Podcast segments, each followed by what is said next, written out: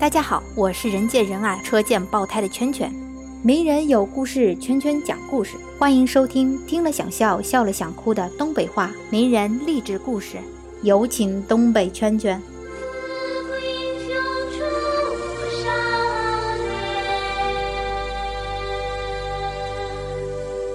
今天圈圈给大家介绍的人物啊，那贼拉牛，他叫马克扎克伯格。这是谁呢？他就是 Facebook 的创始人。Facebook 我们用不了，得翻墙。但是 Facebook 在世界互联网社交媒体这一块所占的比重，那是我们不容忽视的。一九八四年，马克扎克伯格出生在纽约。他的童年几乎是无拘无束的，那就撒丫子玩儿，兴趣和爱好都发展的相当充分。马克扎克伯格从小就受到良好的教育。虽然他没有接他爸妈的班儿，但是他自小就受到爹妈耳濡目染的学习和生活方式的影响，在父母身边就学会了独立思考，学会了自主选择。他还发现自己对计算机格外钟爱。小扎的父母是很好的教育启蒙者，他父母看小扎这十岁就特别痴迷计算机，于是就给他买了一台电脑。从此，小扎的个人兴趣就只局限在研究电脑上，除了吃饭、睡觉、上学，其余所有的时间和精力都花在这个电脑上面。你看看人家父母，你再看看我们，自己家孩子玩电脑超过半个小时，我们就焦躁无比。扎克伯格特别痴迷研究电脑编程之类的技术，他父母有时候担心儿子是不是自闭症了。整天也不出家门，就在那鼓捣电脑。但是他父母的内心还是很强大的。很快的，他们就发现自己的担心是多余的。小扎对于电脑上各种各样的问题都能无师自通。家里边任何一个成员在电脑使用上出现了问题，都去找他，他就像小工程师一样。渐渐的，小扎就被大伙儿称为电脑神童，他自己也乐在其中。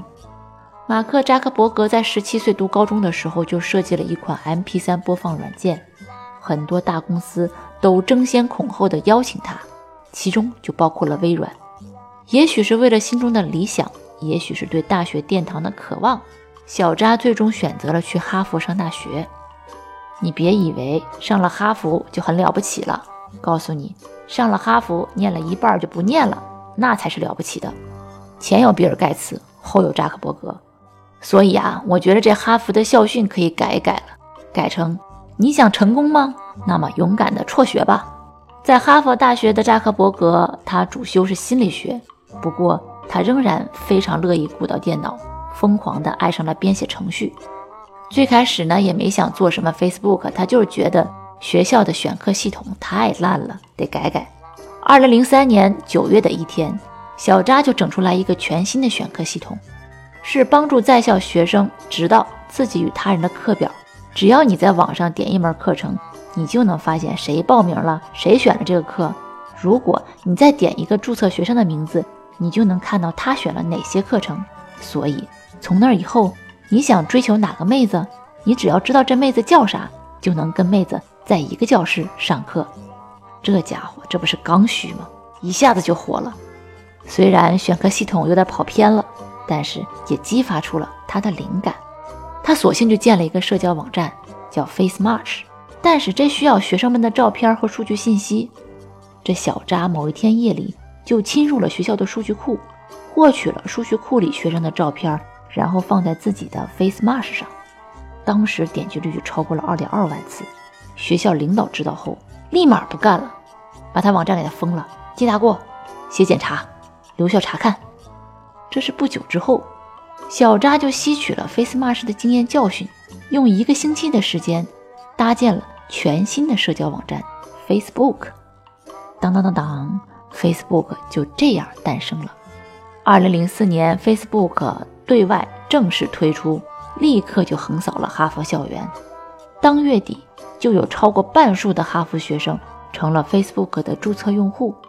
两个月以后，Facebook 的影响力。已经遍及所有常春藤院校和其他一些学校，注册人数很快就突破了一百万。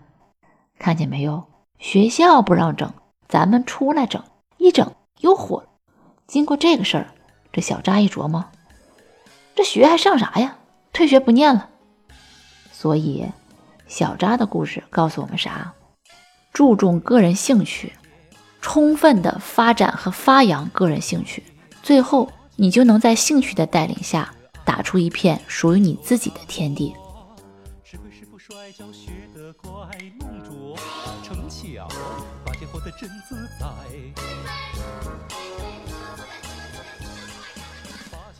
关注微信公众号“甜甜圈伐木累”，做有趣的爹妈，养会玩的娃。甜甜圈。